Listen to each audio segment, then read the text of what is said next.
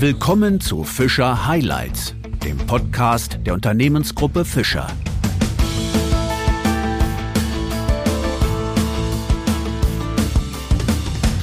Sehr herzlich begrüße ich Sie zu einer weiteren Ausgabe von Fischer Highlights. Wir sprechen heute über das Bildungsland Deutschland. Und da gibt es nicht wenige, die unsere Nation in der Bildung als Entwicklungsland sehen. Professor Klaus Fischer, der Inhaber unserer Unternehmensgruppe, kritisiert seit vielen Jahren die Bildungsmisere. Zugleich geht er voran und unterstützt in großem Umfang Kitas, Schulen und Universitäten. Die vielfach ausgezeichnete Aus- und Weiterbildung bei Fischer hat bei ihm einen besonders hohen Stellenwert. Das allein aber reicht nicht. Deutschland muss sich insgesamt in der Bildung bewegen. Nur wie? Darüber spreche ich heute mit dem Zukunftsforscher, Bildungs- und Digitalexperten Christopher Peterka. Mein Name ist Wolfgang Pott. Herzlich willkommen, Herr Peterka. Vielen Dank für die Einladung, lieber Herr Pott. Herr Peterka, schon länger arbeiten Sie mit Fischer eng zusammen bei wegweisenden Bildungsprojekten.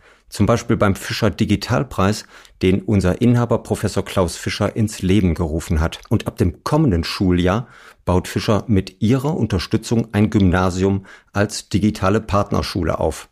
Ich habe manchmal den Eindruck, die Bildungslandschaft rund um Fischer liegt in einem gelobten Land und drumherum herrscht nur Chaos. Oder ist das zu sehr zugespitzt, Herr Petaka? Ich glaube, das ist genau richtig zugespitzt, äh, lieber Herr Pott, denn ohne Zuspitzung wird es, glaube ich, schwierig mit der Bewegung in der Bildungslandschaft in Deutschland. Seit Jahrzehnten wird beschworen, dass unser Land im Grunde nur über Bildung und mehr Bildung seinen starken Platz in der Welt wird behaupten können. Und äh, wenn wir dann jetzt in der Krise ein bisschen an der Fassade kratzen müssen, dann sehen wir, dass dahinter tatsächlich eine große Misere liegt. Und äh, dass es in ihrer Region anders läuft, das ist sicherlich äh, doch auch in großen Teilen ähm, dem Engagement ihres Unternehmens auch zuzurechnen. Ich denke, sie dürfen da äh, ganz unbescheiden sich auch mal auf die Schulter klopfen mit dem Abiturientenforum, dem ich ja selber auch schon mal beiwohnen durfte, das sie seit, ich glaube, zehn Jahren schon machen. Setzen sie immer wieder Akzente, ähm, unterstützen die Schulen in der Region, binden sie an an die Wirtschaft, vermitteln viel Wissen und äh, ja, Professor Fischer ist ja, wie wir alle wissen, auch äh, ein Macher. Äh, auch da wird er nicht alleine sein in der Region. Sie ist bekannt für unternehmerisches Denken, persönliches Engagement. Und ähm, das äh, macht einen Unterschied. Jetzt äh, darf man das natürlich nicht in allen Regionen Deutschlands erwarten. Und äh, das, was sich dann da auftut, ist äh, aus meiner Beobachtung weniger Chaos als eine Mischung aus heilloser Überforderung, Kirchturmdenken und äh, sehr zweifelhafter Prioritätensetzung. Sie hatten gesagt, an der Fassade kratzen. Dann lassen Sie uns doch mal an der Fassade kratzen. Was verbirgt sich dann dahinter? Was würden wir dann entdecken? Nun, ich denke, wir sprechen ja in einer ganz besonderen Zeit in der fortgesetzten Pandemie und äh, die meisten Schulen in Deutschland werden zurzeit äh, den Präsenzunterricht eingestellt haben. Dann fällt quasi ja die Maske, ähm, die Fassade ist dann angekratzt und wir sehen, was geht im Distanzunterricht und was geht nicht. Und ähm, als persönliches Beispiel, ich bin auch Vater von zwei jüngeren Kindern, die beide eine Grundschule, eine städtische Grundschule in einer äh, großen deutschen Stadt, in der viertgrößten in Köln besuchen. Ähm, muss ich berichten, ganz nüchtern und zunächst einmal wertfrei, dass es dort ähm, seit zwei Monaten, also seit dem Jahr 2021, ein Not-WLAN gibt, weil es eine Elterninitiative gibt, die es dort eingerichtet hat. Tablets sind Mangelware, private Geräte sind verboten. Das äh, Bedrucken von Papier zu Hause wird als selbstverständlich vorausgesetzt. Rückmeldungen an die Schule werden auf dem Papierweg bevorzugt und ein digitales Bildungsprogramm existiert nicht. Ähm, die Innovation, die wir jetzt äh, erleben dürfen, erschöpft sich in der Nutzung von digitalen schwarzen Brettern, sogenannten Padlets und sporadischen Videokonferenzen mit Kindern, wie etwa meiner Tochter, die sieben Jahre alt ist, die äh, zum ersten Mal von Videokonferenzen natürlich schon zu Hause gehört hatte, aber äh, seitens der Schule damit äh, natürlich vollkommen ähm, unerfahren war. Und ein digitales Leitbild etwa äh, zur Mediennutzung, ein Konzept zum Aufbau ähm, eines digitalen Bildungsprogramms, all das ist äh, mir als Vater und auch als ehemaliger Elternpflegschaftsvorsitzender einer Klasse an dieser Schule äh, unbekannt, trotz Nachfrage. Und es geht so weit, dass die Nachfragen an die Schulleitung auch seit einem Jahr nicht mehr beantwortet werden. Vermutlich ist das Postfach einfach voll. Nichtsdestotrotz, wenn wir mal so auf die letzten Monate zurückschauen, dann ist doch vielleicht, so würde es zumindest vielleicht von politischer Seite der ein oder andere sagen, so ein digitaler Ruck durch Deutschland gegangen. Plötzlich ist Geld da, Tablets für alle, WLAN für alle, 5G kommt auch. Reicht das denn nicht aus? Nein, das reicht nicht aus und ich halte das auch in weiten Teilen allenfalls für einen rhetorischen Ruck in den Schreibwerkstätten der entsprechenden PolitikerInnen, die Sie gerade ansprechen, Herr Pott. Das ist natürlich äh, populär derzeit, solcher, äh, solcherlei Behauptungen aufzustellen. Ähm, wer in die Praxis schaut, der sieht, dass sich da ähm, wenig geändert hat ähm, und dass das immer noch so ist, das macht mich tatsächlich einigermaßen fassungslos. Also dass äh, Behördenbürokratie in dieser Situation äh, weder Anerkenntnis vor der Dimension der Krise noch, und das finde ich im Grunde noch schlimmer, vor dem Drama hat, was sich hier auf der ähm, Seite der Kinder und Jugendlichen abspielt, das ist einigermaßen empörend und schließt damit nahtlos an an die letzten 30 Jahre Bildungspolitik. Äh, was machen Sie mit 1000 Tablets an der Schule, wenn Sie niemanden außer den Schülern haben, äh, der sie bedienen kann? Damit kommen wir ja zum Ausgangspunkt Ihrer Frage. Also alles nur auf die Eigeninitiative der Schüler abzuwälzen. Äh, das kann man auch machen, dann muss man aber das Bildungssystem auch konsequent rumdrehen, auf den Kopf stellen und sagen, Kids teach their teachers. Und ähm, an der Stelle fehlt es einfach an Ausbildungsprogrammen, an digitalen Bildungsformaten, also an Inhalten insgesamt, ähm, die man auch äh, offen gestanden natürlich nicht in einem ähm, Nacht- und Nebelverfahren plötzlich allen LehrerInnen äh, Land auf, Land ab einimpfen kann, ähm, weil man es die letzten 10, 20 Jahre verpasst hat zu tun. So etwas braucht natürlich auch eine gewisse äh, Reife und Entwicklung.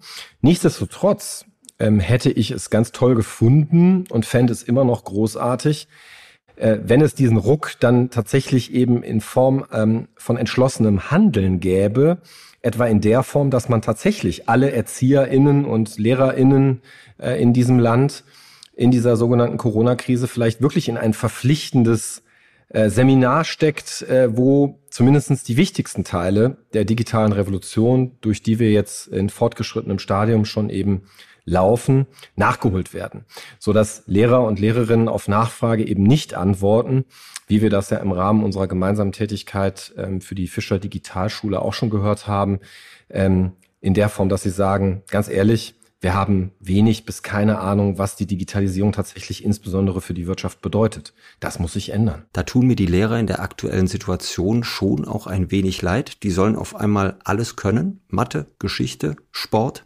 Das alles im besten Fall bilingual und seit Corona vor allem auch digital. Dabei stammt der Lehrplan wiederum aus der Steinzeit. Ist das jetzt richtig oder ist das falsch? Ich glaube, es ist goldrichtig, ähm, sich in die Perspektive dieser betroffenen Lehrer und Lehrerinnen zu versetzen und sich ähm, angesichts der Lage, wie sie sich dann darstellt, ähm, gut zu überlegen, wie man das jetzt heilen kann. Was soll denn da schieflaufen, wenn sich so verantwortungsvolle Menschen, wie sie Lehrerinnen und Lehrer in Deutschland in der Regel sind, äh, sich diesem Thema mal näherten ähm, und vielleicht ja auch da wieder nicht alles perfekt und richtig machen, aber doch zumindest mal sich widmen und mit ihren Schülerinnen und Schülern da äh, reingucken in dieses Thema. Ähm, stattdessen gibt es eben ähm, defensive Ablehnung, Angst davor, was falsch zu machen. Und das spiegelt sich natürlich dann auch bei den ähm, Schülerinnen und Schülern, wenn sie die Schule verlassen oder vielleicht auch die Universität oder eine Akademie. Sie kommen raus, sie haben einen Titel, sie haben eine Urkunde, sie haben einen gewissen Anspruch, dass sie jetzt vielleicht auch verstanden hätten, wie die Welt funktioniert und erleben dann einen harten Realitätsschock, äh, weil eben doch ganz vieles nicht im Lehrplan stand, weil er aus der Steinzeit stammt. Und da haben sie dann ähm, die große Lücke und vielleicht als kurze Randbemerkung dann auch die Erkenntnis, ähm, dass es äh, vielleicht andernorts äh, bessere Bedingungen gibt. Wir haben in Deutschland nach wie vor ein Riesenproblem mit dem sogenannten Brain Drain, also mit der Abwanderung von hochqualifizierten Kräften. Ähm, pro Jahr sind das 180.000 Deutsche, die ins Ausland verschwinden und äh, im Gegenzug haben wir nur äh, 130.000, die zurückkommen. Und diejenigen, die dann hier bleiben, die Schülerinnen und Schüler, die Studentinnen und Studenten, das sind dann die Unternehmer, die Start-up-Entwickler oder auch die Arbeitnehmer von morgen. Fangen wir mit den Start-up-UnternehmerInnen an. Ähm, da kommt nicht viel auf die Wirtschaft zu. Ähm, das sind im Jahr 2019 0,44 Prozent der Erwerbsbevölkerung in Deutschland gewesen. Quelle ist der KfW Gründungsmonitor, ähm, der da, glaube ich, einigermaßen seriös ist. Also ich wiederhole das nochmal zum Mitschreiben, denn das ist eine, wie ich finde, furchtbare Zahl. 0,44 Prozent Vollerwerbsgründungen in der gesamten Erwerbsbevölkerung der 18 bis 64-Jährigen in Deutschland. Das wird vermutlich den einen oder anderen äh, Hörer oder die eine oder andere Hörerin überraschen, weil doch so viel von Startups die Rede ist und äh, es ja mittlerweile Fernsehshows gibt, äh, die diese Startup-Kultur tatsächlich auch vorführen. Aber es ist tatsächlich, muss ich leider sagen, eben in weiten Teilen nur Show. Also wenn noch nicht mal ein Prozent der Erwerbsbevölkerung in diesem Land sich in der Lage sieht, zu gründen oder gründen zu wollen, dann haben wir eben an der Stelle die zweite Quittung dieses Bildungsideals, äh, was wir hier praktizieren. Ähm, was uns zeigt, dass wir Menschen eben nicht motivieren. Auch da hat ja Fischer tatsächlich wieder äh, Vorbildfunktion vielleicht für Dritte und zeigt mit dem Innovationscampus und äh, vielen anderen Engagements, sei es die digitale Schule, sei es das Abiturientenforum ähm, oder auch ihr Engagement im Hochschulbereich, ähm, dass man auch hier das Paradigma vielleicht ein bisschen verschieben kann. Aber das sind die nackten Zahlen. Und auf der Seite der Erwerbstätigen, der Angestellten und Angestellten, ähm, da haben wir äh, leider große Ahnungslosigkeit.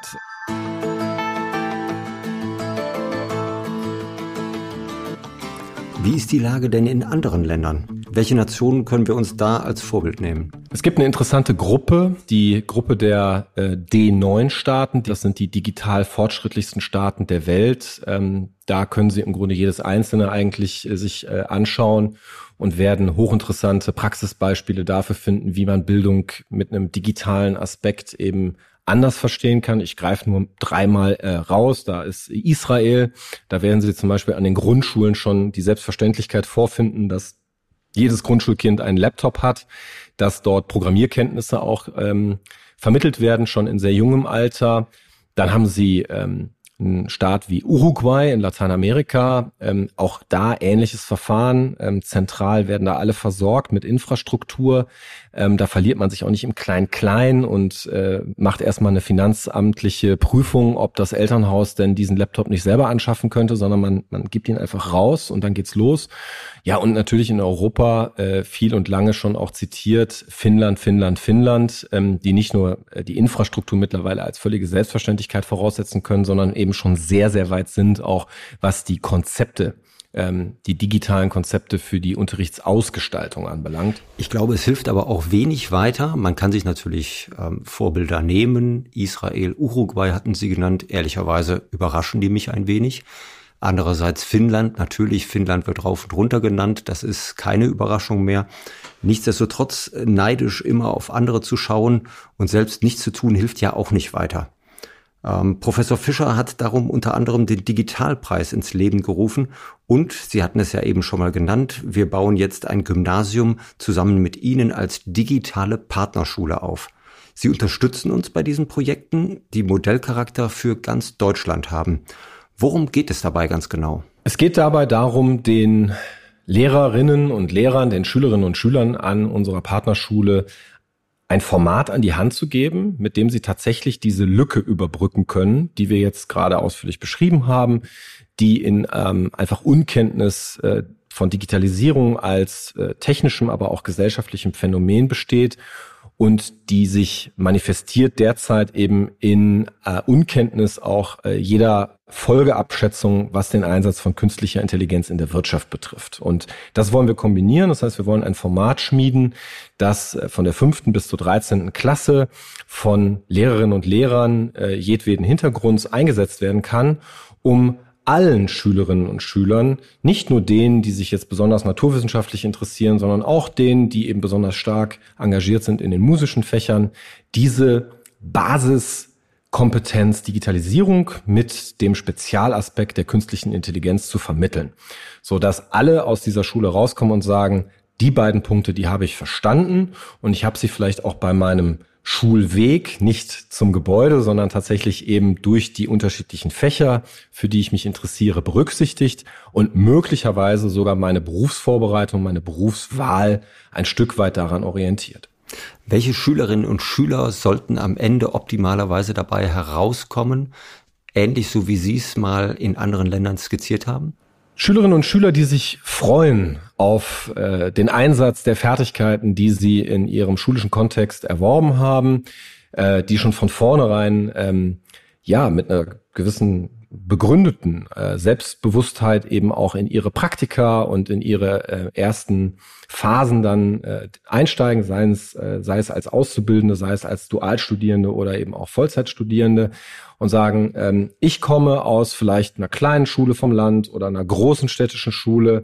Ähm, ich habe grundsätzlich mich orientiert und habe aber einen Anschluss an die Wirklichkeit eben im Jahr 2021, 2022 fortfolgende.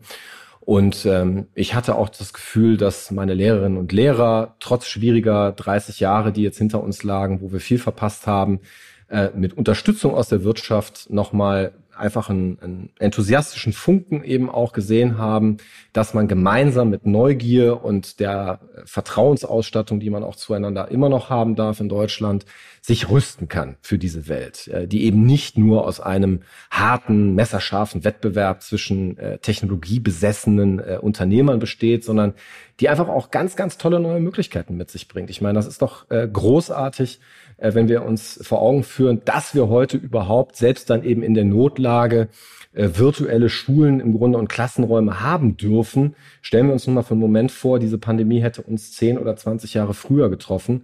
Äh, ich glaube, dann ähm, hätten wir tatsächlich jetzt einen Totalausfall an der Stelle erlebt und alle Schülerinnen und Schüler dieser Jahrgänge müssten im Grunde zwei Jahre nachsitzen. Dann fassen wir einmal zusammen. Deutschland muss in Sachen Bildung kein Notstandsland bleiben wenn man sich engagiert in der Wirtschaft, vor allem auch in der Politik und wenn man es klug und nachhaltig angeht. Ist das so für Sie eine richtige Zusammenfassung? Die ist absolut richtig und äh, wenn ich Ihnen so zuhöre, Herr Pott, dann bekomme ich direkt wieder richtig Lust, auch äh, anzupacken.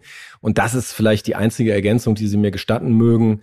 Wir müssen aufhören, nachzudenken, bis es perfekt ist und wir müssen anfangen zu experimentieren und uns die Hände schmutzig machen und äh, das Vertrauen ineinander auch wiederfinden, uns bei Fehlern, die aufkommen werden, die aufkommen müssen, nicht ähm, mit dem Finger aufeinander zu zeigen, sondern zu sagen, hey, so geht es nicht, wie geht es dann? Dann freue ich mich schon regelrecht auf unsere nächsten Projekte, die wir gemeinsam angehen. Sie und wir, die Unternehmensgruppe Fischer. Ich danke Ihnen recht herzlich für dieses intensive Gespräch zu einem Thema, das uns sicher noch die nächsten Jahre weiter beschäftigen wird. Und auch gerade, wenn Corona vielleicht schon hinter uns liegt. Vielen herzlichen Dank dafür und für Ihren Besuch bei Fischer Highlights. Vielen Dank, Herr Pott. Ich war sehr gerne dabei.